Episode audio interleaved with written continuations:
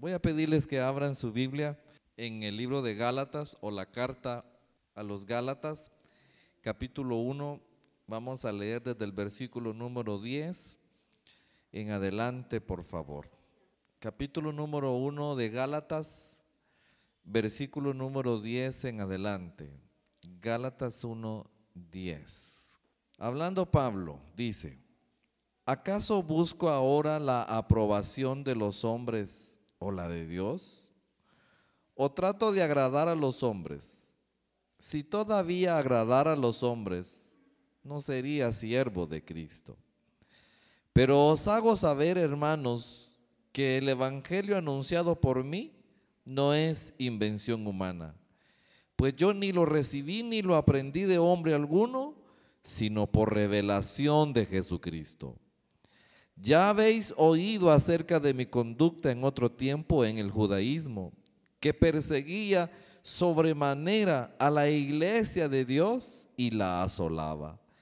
En el judaísmo aventajaba a muchos de mis contemporáneos en mi nación, siendo mucho más celoso de las tradiciones de mis padres.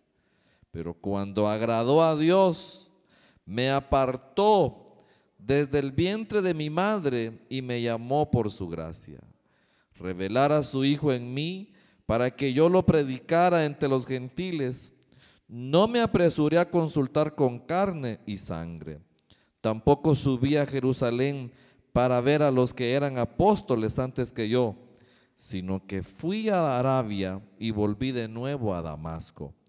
Después, pasados tres años, subí a Jerusalén para ver a Pedro y permanecí con él quince días, pero no vi a ningún otro de los apóstoles, sino a Jacob, el hermano del Señor. Vamos a dejarlo hasta allí. Hablando de la vida de Pablo, la última vez estuvimos enfatizando sobre el llamado del apóstol.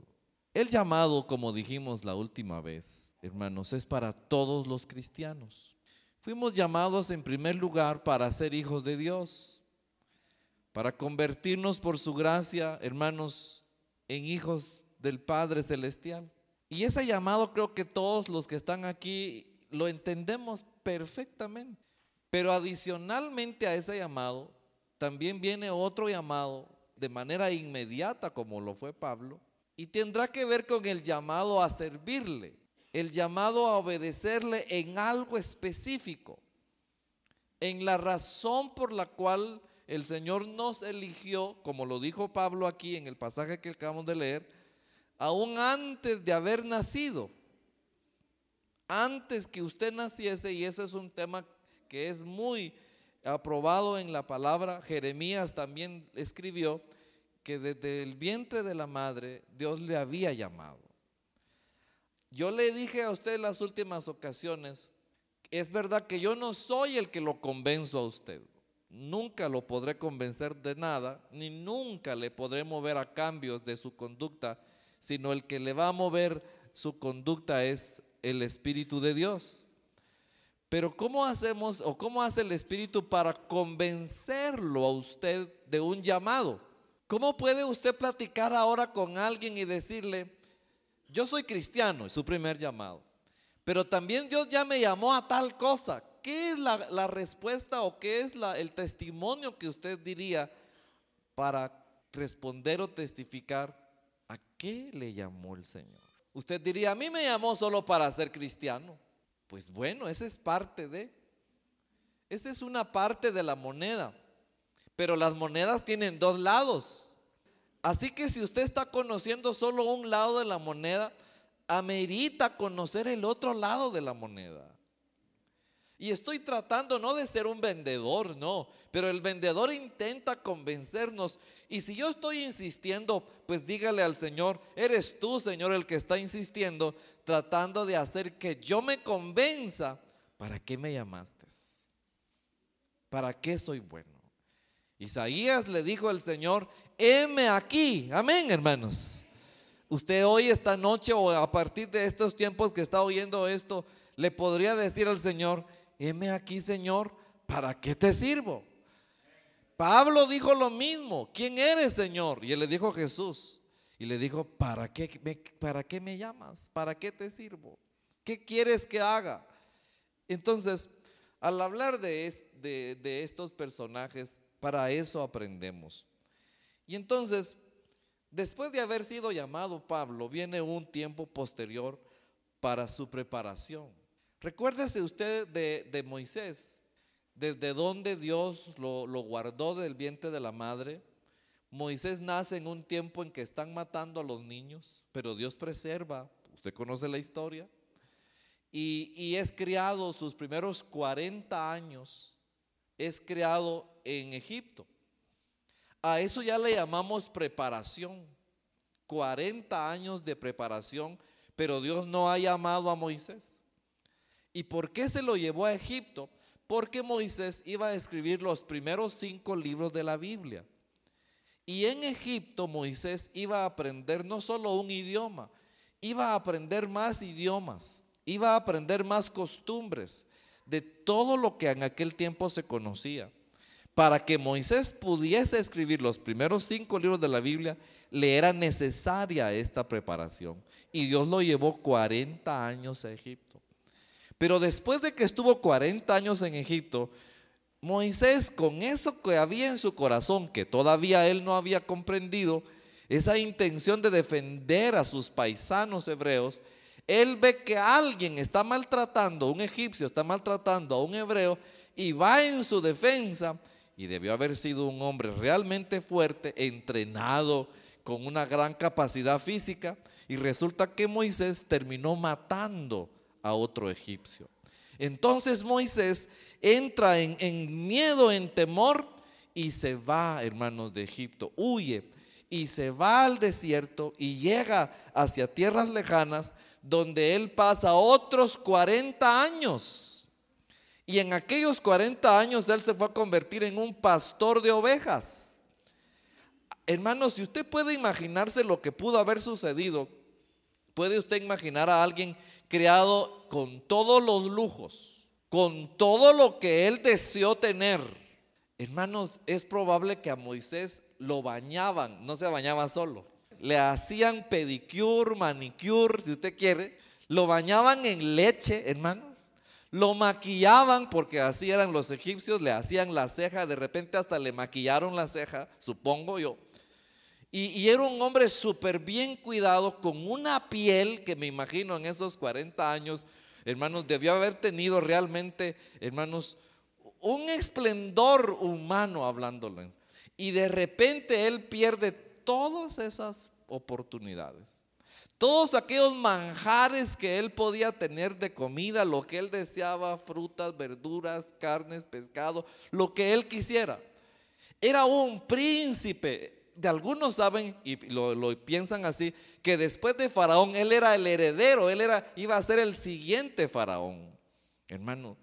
Y él le toca que irse y de repente está allá haciendo el trabajo más humilde que en aquel tiempo se consideró, el trabajo más despreciable si usted quiere, y es pastor de ovejas. Su ropa ya no son las mismas ya no hay lociones, se acabaron las Paco Rabán, las 212. Ya no huele a, esas lociones sabrosas, hoy huele a cabro. Me imagino que allá en el palacio, al pasar las doncellas cerca de Moisés, decían, qué loción. Pero si esas mismas doncellas se lo encontrarían allá en el, en el, en, allá en el monte, en, los, en, los, en las montañas, y al pasar cerca a Moisés, ¿qué hubieran dicho, hermano? Pobrecito este hombre. ¿Qué diferencia? Lo que Moisés no sabía era que Dios lo estaba, ¿qué, hermano? Pero imagínese usted 80 años para prepararlo. Primeros 40 años en Egipto y 40 años en el desierto. Cuando pasan esos 80 años, entonces Dios lo llama. En el caso de Pablo, tiene aquella visión. Ahí empieza el llamado. Pasan tres días después, llega aquel varón llamado Ananías y ahí hace el llamado. Solo fueron tres días. Hay diferencias, ¿verdad, hermano? Por eso le digo, el soberano es Dios. Y entonces usted dirá, ah, por eso yo ya llevo 10 años de ser evangélico, yo no siento llamado de nada, es porque lo está preparando. Ah, yo llevo 30 años en el evangelio. Bueno, usted es como Moisés entonces, hermano. Eso lo sabe Dios. Eso lo sabe Dios. ¿Para qué le ha llamado el Señor? Hermano, por favor, no se muera sin saber su llamado. Dígale eso al Señor. Señor, no cierres mis ojitos antes que yo sepa para qué me llamaste. Y ahí habrá una diversidad de llamados que yo no se los puedo precisar, se los va a decir el Señor. Llamados de toda índole, llamados en los que yo podría ayudarle, pero, pero solamente el Señor. Y entonces, aquí nos da otros detalles eh, Pablo acerca de ese llamado y hoy es su preparación al llamado. Y yendo un poco también como ejemplo, Jesús, Jesús vino a la tierra a desarrollar un ministerio, a desarrollar un llamado. Obviamente que sí. Pero Jesús también, antes de iniciar ese ministerio, Él es bautizado. ¿Se recuerdan que lo bautizó Juan el Bautista? Eso es como una, como una inauguración de su ministerio. Hubo un acto simbólico desde el cielo hacia la tierra, se abre el cielo, sale una paloma que es el Espíritu Santo, hermano, y viene a posarse en el hombro de Jesús, y se abre el cielo y una voz dice, este es mi Hijo amado en quien tengo complacencia. Y después de esa ratificación del ministerio del Señor, de esa confirmación de a lo que vino Cristo, Jesús hizo algo relativo a su preparación. Y solo se lo doy como ejemplo. Capítulo 4 de Mateo. Vamos ahí, por favor, para antes de analizar lo de Pablo, dése cuenta que si Jesús también fue preparado para el ministerio, el Hijo de Dios, hermano, en este caso fueron 40 días, aunque Jesús desde su nacimiento, por supuesto, está preparándose para el ministerio. Pero miren el caso de Jesús en el capítulo 4 de Mateo, versículo 1, ¿quién no conoce lo que hay en el contenido de este capítulo? Todos lo sabemos. Y dice, entonces Jesús, amén hermano, ¿quién es el que conduce la vida de Jesús? El Espíritu Santo. ¿Tiene usted la seguridad de que el Espíritu Santo conduce su vida? Sí, aunque quizás usted no lo descubra, aunque usted no lo note, hermano, yo creo que el Señor conoce nuestras vidas y sabe desde dónde nos trae y cómo nos lleva. A veces queremos hacernos los necios con el Espíritu Santo, nos da un poquito de largas, como por decirlo de esa manera, nos da un poquito de lazo para que usted comprenda de otra forma, pero cuando siente el Señor que hemos tensado el lazo, que ya dimos lo último, entonces viene el jalón del Espíritu. Es mejor que nos pongamos seditas al Espíritu. Pero Él lleva el control y dice la Biblia que entonces Jesús fue llevado por el Espíritu al desierto. Imagínense, en el caso de, de Moisés fueron 40 años. En el caso de Jesús, 40 días. 40 días. Qué diferencia, ¿verdad? Pero fue llevado al desierto para ser tentado. Y dice el versículo 2, después de haber ayunado 40 días y 40 noches, sintió hambre. Y lo dejó hasta ahí. Entonces Jesús también tuvo, aun cuando era el Hijo de Dios, tuvo un tiempo de preparación. Un tiempo en el que estuvo a solas, en el que estuvo meditando. Nadie más, sino solamente Dios con él. Si alguien sabía cuál era su misión, era Jesús. Si alguien conocía cuál era el motivo de su llamado, era Él. Pero aun cuando sabía cuál era su llamado, necesitó de ese tiempo de preparación. Necesitó de ese tiempo de anticipación. De este tiempo, hermanos, de, es el que les hablo hoy. Alguien escribió que Pablo tuvo que ser llevado a un curso avanzado, pero así avanzado.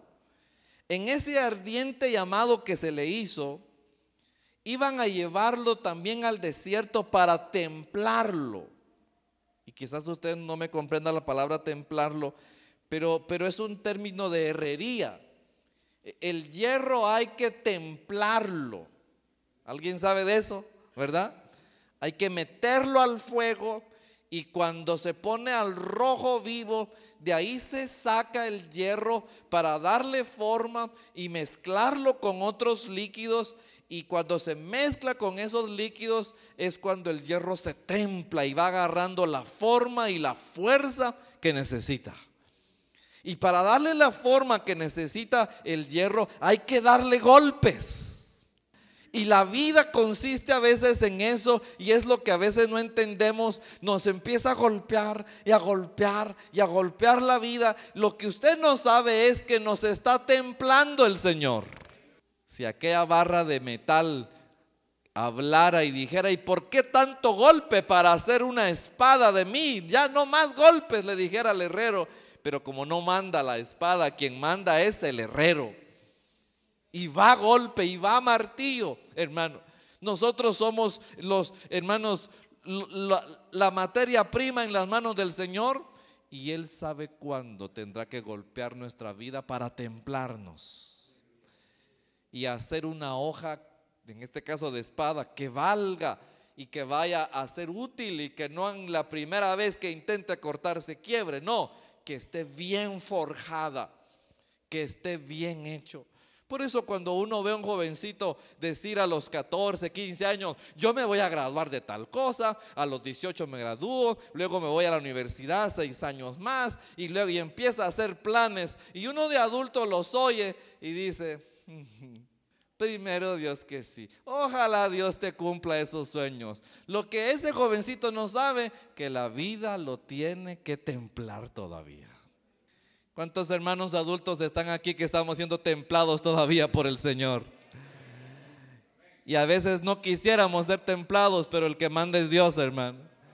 Estando en sus manos, el, el resultado final va a ser bueno. ¿Lo entiende, hermano? Si está usted y yo en las manos del Señor, el resultado va a ser bueno.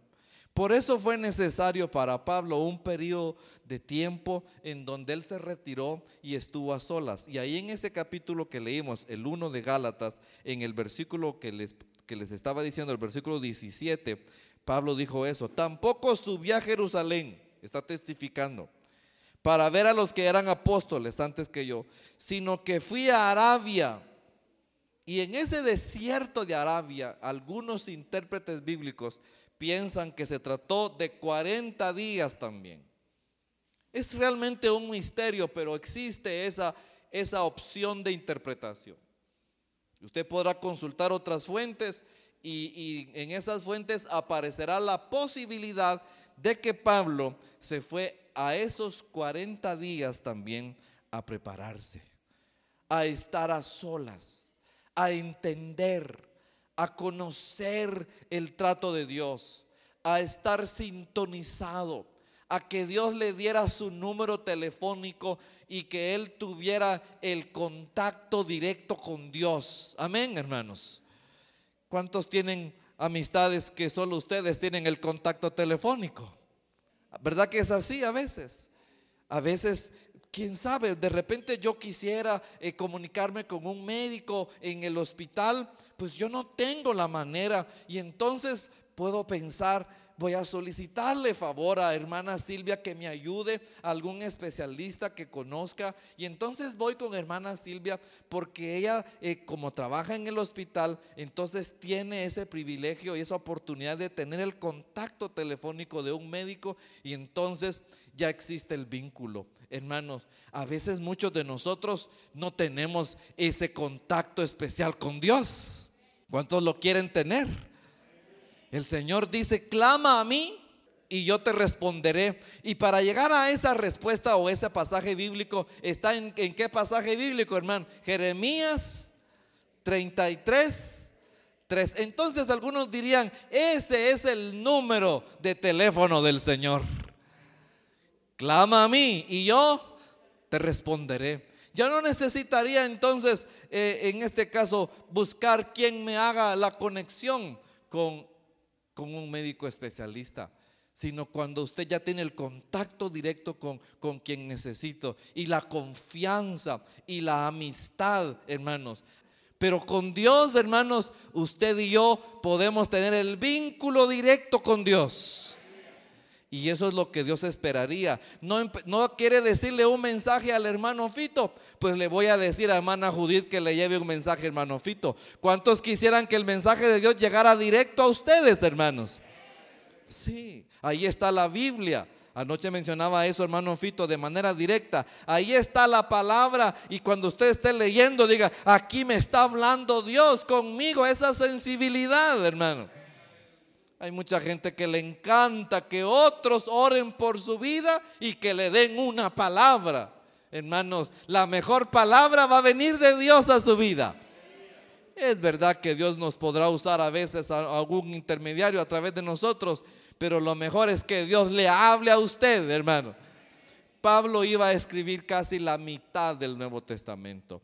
Así que Pablo iba a tener cuello con Dios para tener una revelación tan directa, tanto como la había como Jesús con su Padre, ahora era el gran apóstol y por eso piensan que fueron 40 días. Así que esos 40 días fueron para, para instruir a Pablo acerca de cómo se iba a manejar, para, para que Pablo pudiera repasar un curso de las verdades del Antiguo Testamento a la luz de una nueva revelación, la cual Pablo ahora va a tener. Pablo estaba enseñado en la revelación del Antiguo Testamento y en este curso intensivo de 40 días y 40 noches, entonces viene un curso de oración. ¿Cuántos creen que Pablo aprendió ahora en la nueva revelación a tener una vida de oración? Lo era, hermano. Si Pablo antes era un hombre por ley de oración, que acostumbrado a horas, a determinados momentos, a ver el, templo, a, estar haciendo oración por ley. Ahora en este curso intensivo, Pablo va a aprender a orar por gracia. Cuando usted y yo aprendemos a orar por ley, quizás obedecemos a los demás. Que hay que orar sentado, que hay que orar. No, sentados no, dirán algunos. Sentados no se ora. Que hay que orar hincados. Solamente así hay que orar. Hermanos, ya no se ora por ley, se ora por gracia. Se ora de gracia. No a unas horas del día, a cualquier hora del día. No se ora en un solo lugar como antes creían los judíos. Se ora en cualquier parte. Se ora como lo siente en su corazón. Nos enseñaron a hacer oraciones aprendidas. A mí de niño me enseñó mi mamá. Vamos a orar antes de dormirse. Y yo ya sabía la oración. Ángel de la guarda, dulce compañía, no te olvides de mí, ni de noche ni de día. ¿Cuántos te la aprendieron también, hermano? Usted no, ¿verdad? Porque usted ha sido evangélico de chiquito, gracias al Señor.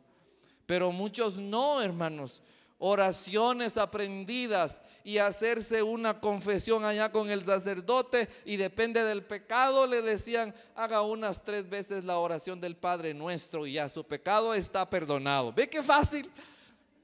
Y ahí va usted entonces, Padre nuestro que estás en los una vez, Padre ya van dos, y Padre nuestro tres, se perdonó su pecado. Tres oraciones aprendidas. De esa clase de personas era Pablo. Oraciones así por ley, pero en estos 40 días Pablo va a aprender a hablar por gracia. Sentado en una piedra de noche, viendo el horizonte, diciendo, Señor, gracias. Oyendo a la distancia quizás ruido de animales y diciendo, Señor, aquí me tienes. Solito, platicando con Dios ¿Y qué le respondía Dios? Eso ya no nos lo cuenta Pablo, pero hermanos, es significativo si usted estudia todo lo que escribió Pablo desde Romanos hasta la última carta, es significativo que en ninguna carta Pablo habla de la necesidad de orar. Como si lo hizo Jesús en los evangelios. Él le enseñó, como nos lo predicó anoche hermano Fito, acerca de la necesidad de orar. Pablo no. Porque ¿sabe por qué? Porque Pablo entiende que cada cristiano se sobreentiende que cada creyente, hermano, su manera natural de vivir es hablando con Dios. Es algo normal desde que nace un cristiano como un bebé, hermanos. Lo primero que un bebé hace cuando nace, ¿sabe qué es? Querer comer. Y le pregunto algo a ustedes. ¿quién le enseñó a ese niño a mamar? Ya lo sabe hacer, ya sabe. El cristiano desde que nace como cristiano, lo primero que quiere hacer es comunicarse con Dios, es estar en comunión con Él. Así que la vida de oración de Pablo es la que vamos a revisar ahora en este tiempo y que, resulta de, un tiempo de preparación. Y, que está impregnado en todas las cartas. Y revisemos algunos versículos porque quizás me voy a quedar corto. Pero en primer lugar, Pablo, hermanos, entiende que, que dentro de nuestra plática con Dios hay una oración que debe de ser constante y permanente. Romanos 7, por favor. Vaya a Romanos capítulo 7, versículo 18. Libro de Romanos o carta del apóstol Pablo a los Romanos capítulo 7, versículo número 18 y 19. Alabamos al Señor. ¿Ya lo tiene? Y dice Pablo, y yo sé que en mí, esto es en mi carne, no habita el bien, porque el querer el bien está en mí, pero no el hacerlo. 19. No hago el bien que quiero, sino el mal que no quiero, eso hago. Ahora, ¿qué tiene que ver este pasaje con lo que trato de enseñar? La primera oración que Pablo creo que entiende y, es una plática con Dios es el hecho de hacerle saber al Señor nuestras debilidades, nuestros pecados, nuestra sinceridad con Dios. Lo primero que, que, Pablo comprende en su conversación con Dios, en su constante relacionarse con Dios, en aquel tiempo preparativo, Pablo empieza a dar a saber que es necesario que nos acerquemos a Él, haciéndole saber lo que somos. Vea el 17 otra vez. De manera que ya no soy yo quien hace aquello, sino el pecado que está en mí. Y yo sé que en mí esto es en mi carne. Ya no habita el bien porque el querer hacer el bien está en mí, pero no el hacerlo. La confesión de Pablo, la sinceridad de Pablo. Pablo a partir de ahora no va a ser alguien que va a aparentar cosas delante del Señor, ni delante de nadie. Él llegó a decir, por la gracia del Señor, soy lo que soy. Pablo ya no va a poner sus títulos ni va a poner lo que, lo, lo que él ha alcanzado como logros humanos.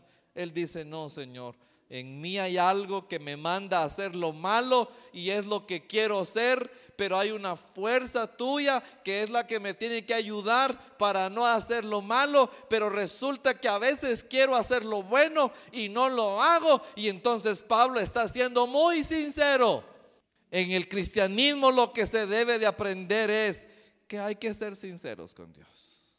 La segunda forma que comprendemos que Pablo aprendió a hablar con Dios era que sus oraciones iban a tener que ser incesantes. Anoche también nos lo enseñó hermano Fito. Incesantes. Y lo dijo, vaya a leer en 2 de Timoteo, por favor, capítulo 1, versículo 3 incesantes. Y no solo en esa parte, no le puedo leer todas, pero Pablo repite mucho esta frase hermanos, que ahora vamos a leer. Segunda de Timoteo, capítulo 1, versículo número 3.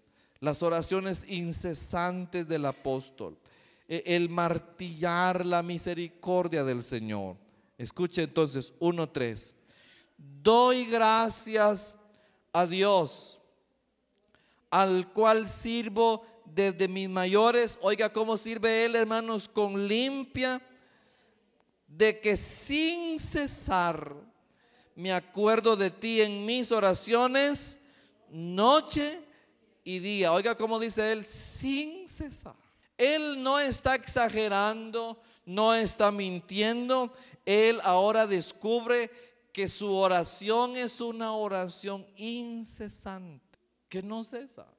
O sea, eh, las peticiones o las necesidades que Pablo tiene para el Señor están en su mente, están en su corazón. Deja de hacer algo y al dejar de hacer algo, otra vez vuelve a esa petición por los demás. Y le dice Timoteo, yo estoy haciendo una oración incesante por ti y por la iglesia. Él descubre ahora con Dios que no le aburrimos. Amén, hermano. Anoche aprendimos eso. Si un juez injusto respondió positivamente, ¿cómo no va a responder el gran juez justo del, del reino, hermanos, que es nuestro Dios? Así que sin cesar haciendo oraciones, Señor, hermano, usted todo el día, en la mañana, en la tarde, en un segundo, tres palabritas, un pensamiento, acuérdate de mi hijo. Y ya eso fue oración. ¿Cuántas madres lo hacen? Acuérdate de mi esposo, las esposas. Y ahí sigue haciendo el oficio. Y luego otra oración. Señor, guarda mi familia. Otra oración. Pero eso es en la mañana, al mediodía, en la tarde, en la noche. Oraciones que no le llevan ni un minuto. Pero a eso le llamamos oraciones incesantes. Esas gotitas de agua a las cuales Dios le agrada. Si usted también puede leer en Colosenses capítulo número 2, versículo 1. Regresemos ahí de estar en Timoteo, regresamos al libro de Colosenses para darnos cuenta que Pablo es un hombre de oraciones incesantes. Lo aprendió allá en el desierto, en aquellos 40 días. Capítulo 2, versículo 1. Les dice a los colosenses, quiero pues que sepáis cuán grande lucha sostengo por vosotros. Oiga hermano, cuán grande lucha sostengo por vosotros, por los que están en la Odisea y por todos los que nunca han visto mi rostro. Qué bueno es el Señor. ¿Cómo se siente usted que alguna otra persona esté orando por usted, hermano? Es alentador, es, es especial hacerlo. Y él le dice a, los colosenses, sostengo una lucha. A eso se le llama oración incesante. E, el estar, hermanos, con su corazón, con su pensamiento, a partir de ahora bajo aquel llamado que tiene, que sabe que va a amar a los gentiles y ahora se los empieza a descubrir y a hacer saber, mi lucha por ustedes es incesante, incesante. Madres que sus hijos no se han convertido, no terminen con su lucha. Poquitas madres están orando por sus hijos. Madres, no terminen con su lucha. Y, no, sean, no cesen y hablarles a sus hijos. Es, hijo, estoy orando por ti. Hijo, estoy orando por ti. Y orándole al Señor, clamándole al Padre, suplicando, incesantes. Y finalmente le voy a dar el último versículo de esta noche, segunda de Corintios 5. Regresamos de Colosenses a Corintios, segunda de Corintios 5, versículo número 2 al 4. Bendito sea nuestro Dios. Capítulo número 5 de segunda de Corintios, versículo de 2 al 4 dijo Pablo. Y por esto también gemimos, deseando ser revestidos de aquella nuestra habitación celestial. Versículo 3, pues así seremos hallados vestidos y no desnudos. Versículo número 4, asimismo los que estamos en este tabernáculo gemimos con angustia. Oiga hermano, voy a quedarme ahí. La oración de Pablo era un gemido. ¿Era qué, hermano? Un yo recuerdo mi primera vez que yo que, que mi pastor me dijo, hermano, eh, ayunemos en el templo, me acompaña. Y yo le dije, de acuerdo. Y yo vi a mi pastor arrodillarse a orar, pero cuando yo escuché a mi pastor orar, él solo gemía y gemía y yo estaba sin entender por qué gemía mi pastor en la oración. En un buen rato que luego de haber orado, él se sentó y yo me senté también agarramos nuestra Biblia y le dije, hermano, tengo una duda, ¿se la puedo hacer? Preguntar. Dígame, ¿por qué gemía cuando oraba? Ah, me dijo, porque es bíblico. Y me llevó a este pasaje y a otros. Hermanos, porque hay momentos en que es necesario gemirle al Señor. No nos salen palabras, pero Dios conoce la petición, la angustia que hay en el alma y nos ponemos a gemir. Una mujer que va a dar a luz, ¿qué tiene que hacer, hermano? Pues tiene que gemir, porque algo tiene que nacer. Hay peticiones que hay que gemirlas, que hay que sufrirlas. Y Pablo va a estar allá en, una preparación de un llamado porque sabe que toda su vida va a tener que estar gimiendo al Señor, esperando de Dios, suplicando al Señor, conectándose con el Espíritu Santo que comprende nuestro gemido. No con palabras conocidas, no con palabras que el Señor, que usted y yo podamos entender, sino solamente Dios va a conocer nuestros gemidos, dijo Pablo, gemidos indecibles. La vida de Pablo. ¿Cuántos quieren esta noche decirle, Señor, yo voy a gemir ante tu presencia? Yo voy a tener siempre, Señor, esa oración incesante por lo que estoy. ¿Quién sabe para qué me estás preparando? Yo espero que usted vaya comprendiendo para qué lo prepara el Señor, para qué lo va a llamar. Y un diga, diga, Señor, ya sé para qué me llamaste. Póngase de pie y en una corta oración usted empieza a tener ese número directo con Dios, sin intermediario, como Pablo lo hizo, para que usted reciba la instrucción de Dios. ¿Para qué lo quiere el Señor? ¿Para cuándo lo quiere el Señor? ¿Para qué lo está preparando el Señor? Y Dios no se ha atrasado, Dios no se va a adelantar y Dios le quiere para algo. Le quiere, le quiere para que usted se gane un alma. Eso puede ser. Podrá ser un llamado pequeño, si usted piensa. Solo que se vaya a ganar una vida. Y usted lo va a ir a hacer en su momento. ¿Quién sabe quién va a hacer esa vida?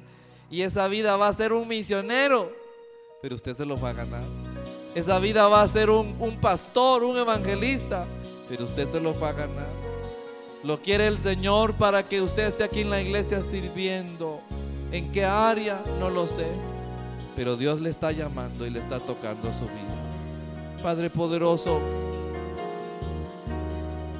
este es el momento tuyo para que cada hijo tuyo, cada hija te pregunte, Señor, ¿para qué me quieres? ¿Para qué me preparas? ¿Para qué te soy útil? Heme aquí, dígale hermana ahí donde está.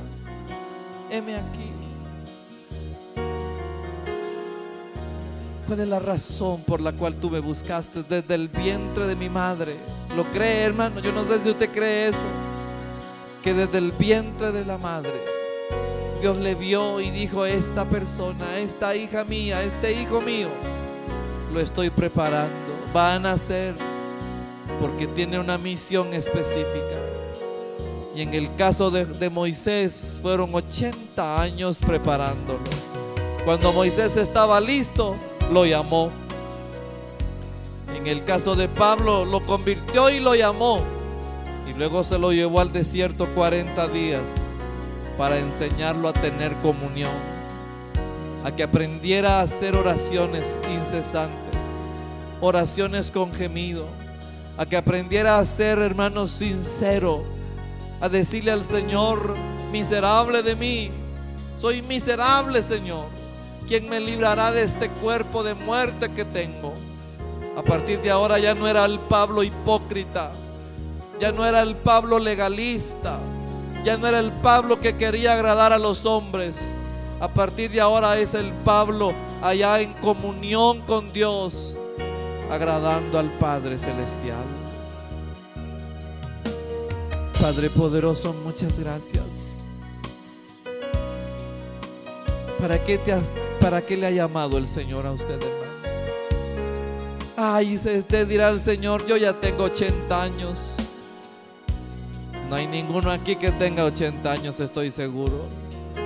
Así que usted está siendo preparado si todavía no tiene convicción de su llamado. Espíritu Santo, muchas gracias. Gracias por cada hermano que siente convicción de su llamado. A partir de ahora, ¿qué tal si yo le pregunto o si alguien le pregunta, ¿para qué lo llamó el Señor? ¿Usted respondería, hermano? ¿Usted respondería? Padre poderoso, muchas gracias. Alabo tu nombre en esta hora, mi Señor. Bendigo tu presencia en mi vida, Padre. En el nombre maravilloso de mi Jesús. Muchas gracias, Padre. Aleluya. Amén. Gracias al Señor.